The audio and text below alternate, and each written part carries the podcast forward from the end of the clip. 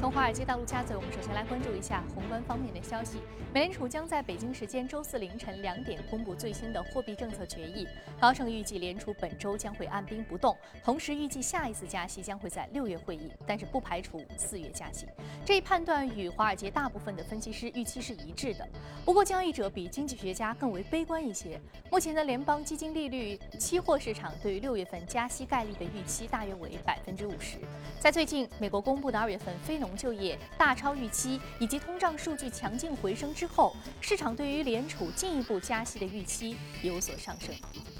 摩根斯丹利周一将2016年全球经济陷入衰退的可能性从百分之二十上调至百分之三十，并将2016年全球经济增长预期下调至百分之三。大摩在报告当中表示，虽然今年发生全球性衰退的可能性不大，但是油价下跌和宽松的货币政策对于经济增长的不利影响已经开始令到市场感到担忧。那摩根斯丹利当天还下调了全球所有主要股指的目标点位，并建议投资者卖出近期反弹。的股票，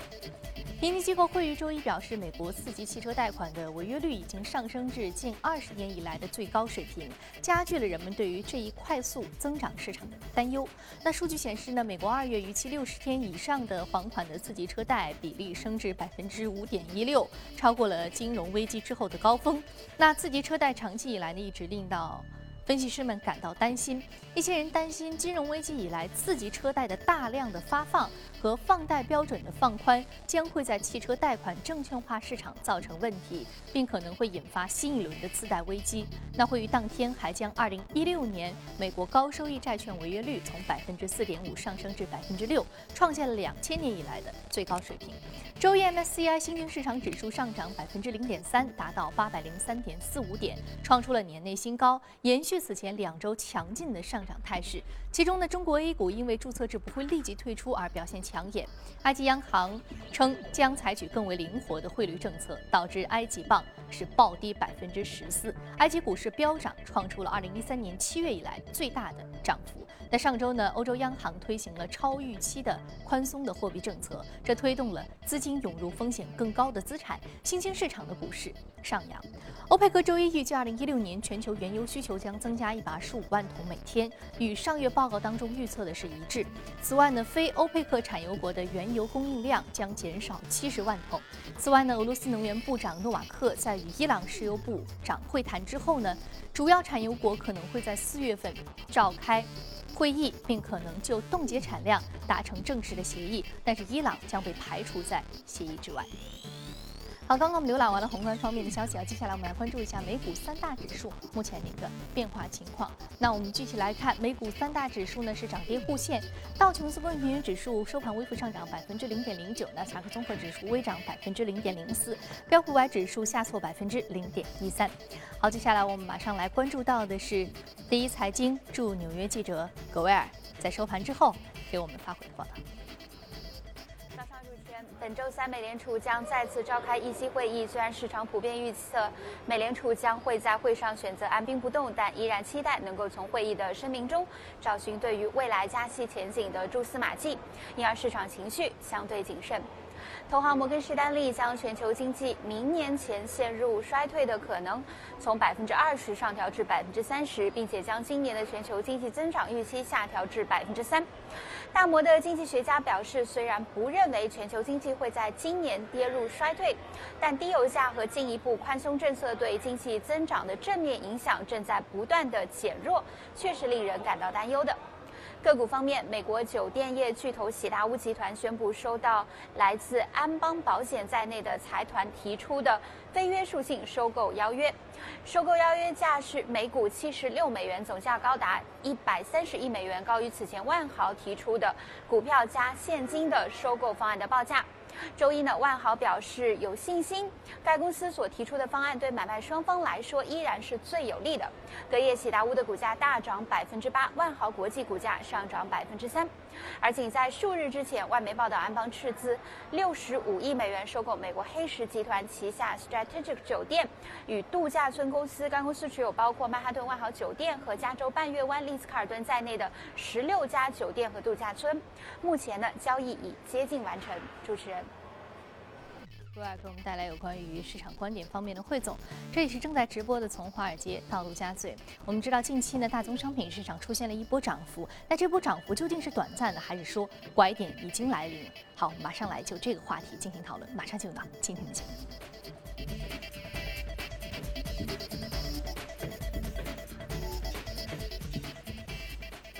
好，今天我们请到现场的呢是评论员许戈先生，许先生早晨好。宇飞你好。嗯，许先生，我们看到近期大宗商品市场出现了一个上涨啊，不仅仅是我们说农产品、铁矿石，铁矿石我们很能理解，是因为从这个需求端有了一点点提振，但是其他的类型的大宗商品为什么同样出现了上涨？呃，这一波上涨应该从呃中国大概年初五开始，呃，首先是原油，原油今年最低二十六美金。但现在是三十七左右，所以涨了反弹了四百分之四十二，啊，还有大家可以看到黄金，黄金当然是一个避险情绪啊，也是从一千零六十一现在是一千二百六十，啊，那么涨了百分之二十左右。那么还有像中国的三大三大呃商品的那个，一个是螺纹钢，螺纹钢反弹了百分之二十五，嗯，橡胶是二十，还有一个铜铜博士嘛，跟经济密切相关的也是反弹了百分之十五。应该整个大宗商品，我们去看国内也好，国外也好，这个反弹的幅度在短时间当中是呃非常非常大的。那么主要的因素，我觉得有三点。第一点就是呃各国央行。都在做一个加码宽松的一个政策。我们包括我们一月份看到我们的信贷的一个天量的一个二点五一万亿的一个一个增长，包括我们的 M 二的一个一个一个增量。中国现在是全球第二大的经济体，所以它的那个宽松的话会造成呃全球市场的货币会会有一个影响。那第二个，我们看到欧洲央行最近的负利率的加码啊，八百亿的一个 QE 的一个政策加码。那么包括我们明天或后天看到日本央行也在讨论是不是要。在未来的一年当中，再继续呃放松它的那个货币的量，所以央行在放水啊，这是一个非常大的因素。那么第二个因素呢，我个人觉得是美元，那美元升息，那这是今年牵动大家神经的一个非常重要的因素。那么美元现在从呃情从从从这个呃现实情况来看，三月份加息的可能性不大，因为整个利率市场，呃我们看到三三月份呃本周加息的概率只有百分之四。那么最近一次加息的话，可能会放在六月份，那也就是说把加息时点推迟了。那么呃，我们知道美元是全球大宗商品的一个标价货币，如果升息的话，美元指数会升值；美元指指数往上走的话，那么大宗商品价格会下来。那么由于美元的升息时点推迟，所以造成大宗商品的价格有一个喘气的一个机会。那最后一个呢，呃，也是我们最近一段时间观察到美国的 RSM 的一个制造业指数，哎，一枝独秀。突然之间出出现了一个反弹，四十九点五，也是最近四个月当中的一个一个一个最高的一个高位。所以大家看到，哎，制造业起来了，那么对于大宗商品的需求可能会出现一个好转。所以这一波大宗商品之前的一个超跌，然后呃慢慢慢慢它会有一个反弹。但是我们的观点，呃是反弹，而不是反转啊。那么呃在未来一段时间当中，我们可以看到它可能还会有一个小阳春的表现，但是最终 它应该还是会按原路会往下走。原因在于全球的经济体是实际上目前还是处于比较低迷的。从除了美国之外，呃，包括呃中国也好，欧洲，欧洲其实一塌糊涂。欧洲今年的银行股整个板块最深的跌幅百分之二十八，它有很多的是能源贷借给能源的。然后呢，它的医疗这一块本来是防御型的，但是今年的表现也不是特别好，所以它整体来看这个经济还是比较差的。包括日本经济也不是特别好，所以整个经济基呃全球的经济基本面呃还。不算是一个出现非常大的一个好转的一个局面。那第二个呢？我觉得，呃，包括像石油这种，它的整个供求关系没有得到一个本质的改善。现在，二零一六年，呃，每一天的供大于求的量，原油的话是一百三十万桶，再加上现在伊朗还要再增产，所以这个嗯，蛮难去，呃，让这个情况改变的话。石油的价格，我觉得很难出现一个比较大的一个一个反弹。那如果石油价格再次下跌，比如跌跌破三十美金的话，那么和呃大部分大宗商品会受到连累，还是会出现一个呃往下走的一个行情。嗯，好的，我们看到大宗商品，也就是说，您看短期之内啊，它是经历的这波上涨，可能如果遇到一个某一个呃风险因素的。一个产生，它可能就会出现一个下折，嗯，一个夭折。那我们说，就是说，这个可能还是一个短期的，甚至说是昙花一现。对，嗯，所以说，本身这个整个经济基本面和供需格局并没有出现实质性的变化，所以说我们看到短期的这个上涨呢，啊助推因素也比较多，但是呢，相对而言都没有长期的一个支撑力。是，经济体还是比较艰难，现在全球。嗯，所以我们其实从二零一六年年初的时候就说，今年相对而言整个经济基本面是比较紧缩的，比较寒冷的。对，嗯。好，非常感谢许先生这一时段给我们带来这样一个点评啊。虽然说是目前的这个市场的整个的格局呢，就是大宗商品市场啊，一些主要的一些金融的资产的价格是出现了一点点的上涨，但是呢，从长期来看，您还是要对于风险的把控有所注意的。所以说呢，我们说现在可能还未必是一个可以很放心的做长线投资啊，说是这个抄底啊、回暖这个时机。所以说未来接下来的这个价格的变化也有待观察。好，非常感谢许哥先生这一时段给我们提供的观点。那马上呢，我们来关注。注意一下可以领涨的板块和个股分别是什么？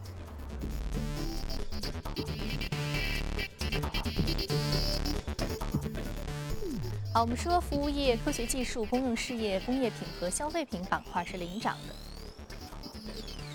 我们今天要说到的是药物制造、航运、计算机周边以及杂货商店，还有生物技术板块来源的个股是领涨。那我们首先要说的是。GWPH 儿童癫痫类新药获得了新的突破，所以这一家药物制造企业的股价出现了将近百分之二十的一个隔夜的涨幅。嗯，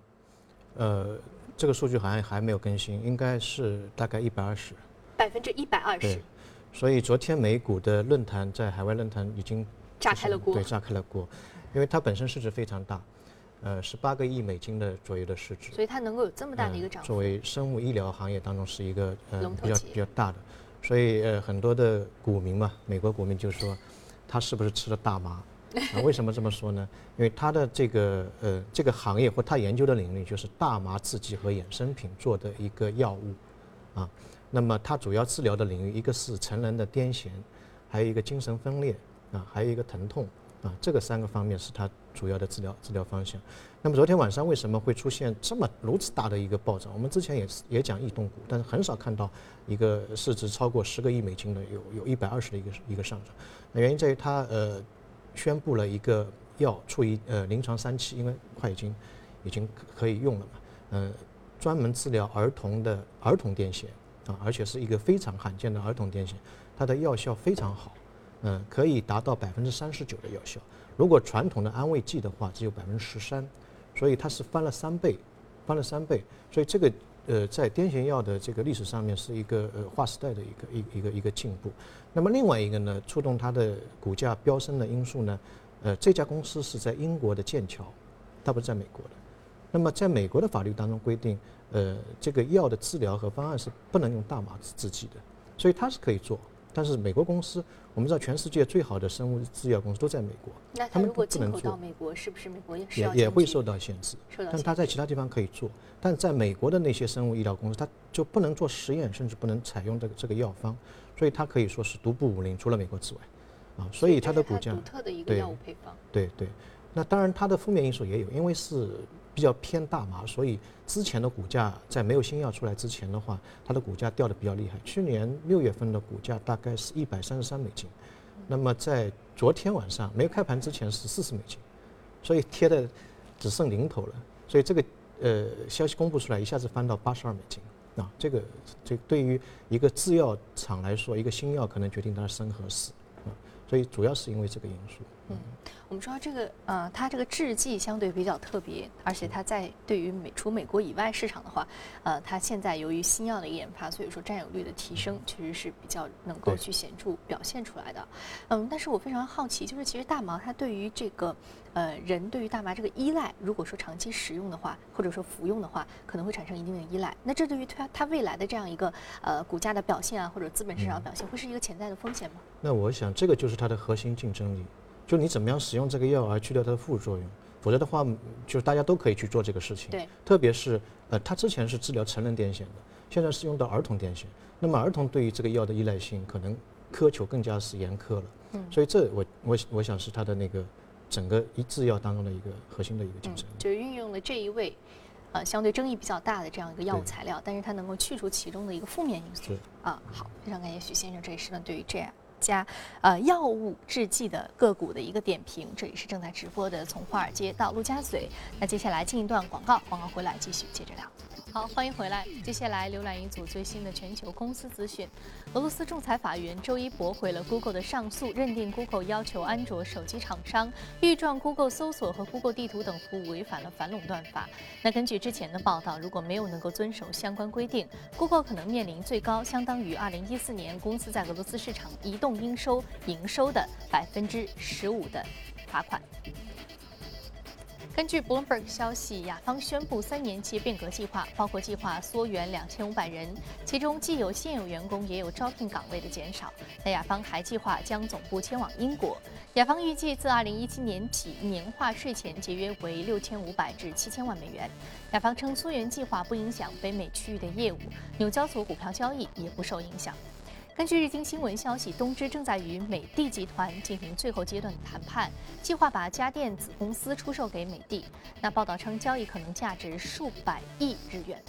日本最大的经纪公司野村计划连续第三年给其员工加薪。自四月份起，野村证券部门三千七百名员工的基本薪资将平均上调百分之二，平均幅度为每月六千日元。野村称，涨薪目标将是年轻员工，此举将有助于提振日本经济。日本首相安倍晋三一直鼓励日本提高员工的薪资，以刺激开支，抵御。减缩。此外呢，麒麟啤酒公司也初步决定上调基本工资，这是麒麟2001年以来时隔十四年首次上调基本工资。好，刚刚我们看完了全球公司动态之后，我们再回到资本场和嘉宾一起来聊聊今天值得关注的个股和板块分别是什么。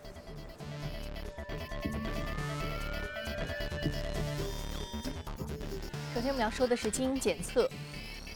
，L I L M N。基因检测下跌幅度百分之二点四一，是生物技术板块。另外还有就是 K 十二国际学校是赛验线教育板块，上涨百分之零点七五。我们先来说一下基因检测。基因检测可以说从一方面来看是人类的福音，可以预知自己会生什么样的疾病，而且这样的一个概率相对而言是比较准确的。但是从另外一方面来说，基因检测技术现在受制一些监管条例，比如说它的结果不能公布啊，或者说呃。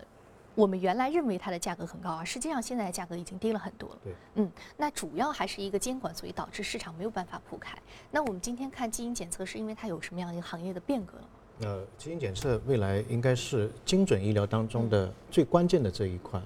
根据你的基因的排序，可以预知你未来会得某种疾病的概率是多少。当然，这个东西有争议，因为一旦一个非常小的孩子他知道自己。在未来会得一个没有办法控制的或者无法治愈的，相当长一段时间都会处于一种抑郁的状态。对他没办法去解决这个问题，会产生很大的问题。所以，二零一三年的时候，当这个行业发发展的如火如荼的时候，就是呃，美国的 FDA 药监局就终止了这个基因检测的结果的公布。但这个结果还是在，而且是相对来说比较准确的。所以在这个程度上来讲。呃，它有一点是阻碍了这个基因检测的一个进程，但是整个大大的趋势不会改变。包括我们之前上一次节目讲的 3D 打印食品，啊，它 3D 打印之前，它会根据你的基因检测结果去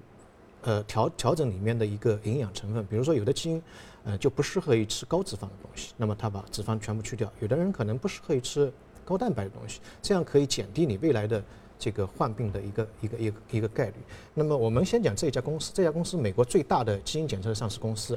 一九九八年五个博士成立，然后呢通过不断的兼并，现在做的已经呃非常大了。那么在二零零一年的时候，如果你要检测一组基因的话，它的成本大概是一个亿美金。那么到现在为止，这家公司在二零一四年已经做到一千美金，它可以做到嗯。把这个成本急剧下降，所以现在已经是成为一个老百姓也可以看的一个一个一一个东西。第二个呢，呃，基因检测为什么说现在那么重要？以前的话，对于基因检测来讲，只是科学家当中艺术家，他可能做的是一些科研，嗯，对于实际的生活没什么帮助。那现在人们对这个疾病有所认识，认为疾病就是因为基因当中的一个因素缺陷也好，重组当中一些问题也好，所以这个已经是在疾病的治疗当中成为一种重要的。呃，一个手段。第三个呢，就是美国政府非常重视这个基因检测的一个一个作用。奥巴马在国情咨文当中专门提到了一个精准医疗和基因检测这么这么一个概念，所以对他推动的来来讲的话是非常大的。那么现在的问题，唯一的问题就在于它的结果，它它的结果未来的话呢，我个人觉觉得它的趋势就在于怎么样去利用它的这个结果在基因检测当中的一个治疗，但不是说它的结果是不好的或者是错误的，它的结果是非常精准的。包括我们之前看到那个 Angelina 那个演员，她也是检测到她的基因当中未来可以得乳腺癌的概率是八十七，所以这个非常高，所以她就后来做了一个手术啊。当然这个东西肯定根据她的整个族谱和 DNA 得出来的一个一个一个结果是非常非常准确的。那么呃，中国的话在基因检测方面也是现在呃这个发展非常快，包括深圳在建一个全球最大的基因检测的一个数据分析平台。它未来的数据可能占到全球的基因检测数据的一半，都从这个平台当中出现的。所以这一块的未来的前景，无论是中国也好，海外也好，呃，它的前景是非常广阔。嗯，好，我们看基因检测，包括刚刚包括刚刚我们说到这个 3D 打印食品可以定制食品啊，呃，也就是说在未来可能基因当中对于一些疾病是有缺陷的，或者对于某些健康因素是有缺陷的，那可以通过呃。进食一些药物或者进食一些食品，来弥补你这个基因的缺陷。所以说，很多人说好希望再晚生三十年或者晚生五十年，这样未来可能疾病对于人类来说都是一个可以。去预防的事情啊，其实完完全全可以从基因上面去预防，所以说可能未来人类都不会生病了啊，这是一个非常值得去畅想的未来。好，接下来我们再来看到另外一个就是在线教育。刚刚我们说到了未来，我们接下来我们来说一下现在啊，在线教育现在是如火如荼进行的，而且也没有什么呃所谓的这样一个行业壁垒啊，或者说是很很很很强力的一个监管去限制它的扩张，因为我们知道在线教育是非常重要的一个平衡教育资源的重要手段。嗯。相对来说，它也是对周期性的这个影响比较小。嗯。啊，经济周期下跌，但你互联网发展了，所以这个在线教育这个资源的共享，呃共享经济嘛，这一块呃，在国外也是这样。国外尽尽管在职教育等等已经呃走到一个一个非常成熟，但在线教育在美国现在还是一个呃大家一直在谈的，因为。包括我们说 VR 以后，对于在线教育，你可以裸眼看到一个老师站在你面前，这种是非常激动人心的一个事情。嗯，那么这就是全息投影，它可以做到。现在其实全息投影已经完全可以做到。是是，所以这个就是完全可以带来划时代的一个改革。所以在美国，呃，在线教育也是一个呃谈论比较多的一个话题，也是处于一个风口当中的一个。那么这家的 K 十二呢，是美国最大的上市的一个 在线教育的一个平台。那美国的在线教育主要分两块，一块呢就是基础教育。啊就 K 十二，从幼儿园到大学之前，啊，全部给你搞定 K 十二。那另外一块呢是高等教育的一个在线教育。那么 K 十二呢也是美国政府重点去扶持的。那么呃，现在市场争论比较多的是它的模式，商业模式到底怎么样？包括中国也是在研究在线教育，但是模式一直没有突破。呃，美国的 K 十二它的呃商业模式也不是特别好，它盈利的点嗯增长点也不太多，它主要靠三块。一块呢是靠免费的网络上面的大量的课程，那么这一块它不赚钱，它主要赚的一个是流量，另外一个呢这个平台上面的广告，别人进来看看广告啊这一块，但是呢它的这个盈利点不是特别大。第二个呢就是线上和线下的课外辅导，这一块在中国应该是蛮大的，但在美国市场好像也不是特别大。美国的 K 十二教育它主要靠什么呢？靠跟学校的一些外包合作，比如说教师培训啊。呃，教学软件的一个管理啊，包括整个学校的后台的一个管理。那么像这家企业，它的这个利润百分之八十五来自于最后那一块啊，最最后那一块。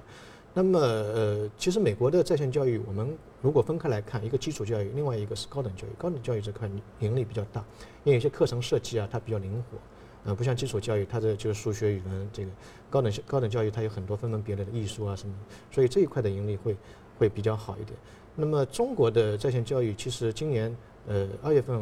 有一个新闻，就是腾讯是收购了呃腾腾讯是投资三点二个亿在呃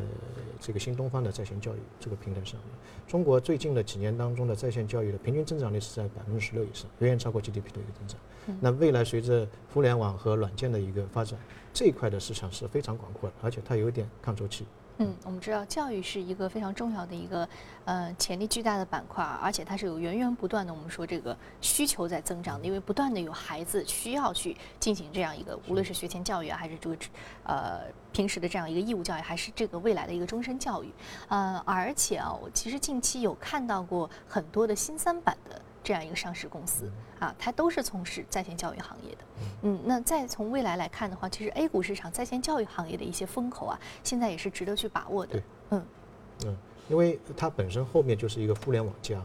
另外一个在线教育，我们刚才讲了，它是一个共享经济，就是它一个资源点，一个人讲可以无数个人听，所以这一点来说，对于未来的整个市场来说是一个很大的想象空间。嗯，未来想象空间巨大啊！我们刚刚说到基因检测和在线教育这两个板块呢，目前的一个市场的表现都是非常值得期待的。好，非常感谢许先生这一时段的一个精彩解读。这里是正在直播，从华尔街到陆家嘴。今天播出内容，你可以通过我们的官方微信公众号“第一财经资讯”查看。另外，你有什么样的意见和建议，也可以通过微信留言。此外，您还可以到荔枝和喜马拉雅电台搜索“第一财经”进行收听。节目最后，我们来关注一下许多著名的景点之所以引人入胜，不仅仅是因为优美的风景，更是因为它承载历史和文化的积淀。现在呢，就有一款名叫 Time Loper” 的时空软件。旅行软件让游客能在景点当中能够穿越，回到过去，体验时间留下的痕迹，到底是怎么回事？关注一下。